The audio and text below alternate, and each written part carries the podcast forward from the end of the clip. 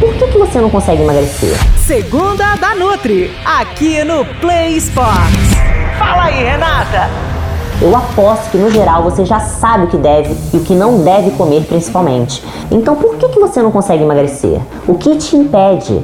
Eu quero que você pense da seguinte maneira: se eu fizer um curso hoje de culinária, corte e costura, alguém virá aqui na minha casa cortar os legumes e temperar as carnes para mim, ou de repente eu serei obrigada a usar aquela cola quente para colar os tecidos, eu serei obrigado a costurar e você vai descobrir que é possível ser saudável comendo comida de verdade, comendo carboidrato, sem restrições que geram compulsão alimentar, isolamento e, consequentemente, reganho de peso. Eu quero que você entenda os componentes que envolvem uma alimentação saudável que aprenda a fazer boas escolhas, seja você quem for, e com isso você alcance seu objetivo, seja emagrecimento, qualidade de vida ou reeducação alimentar.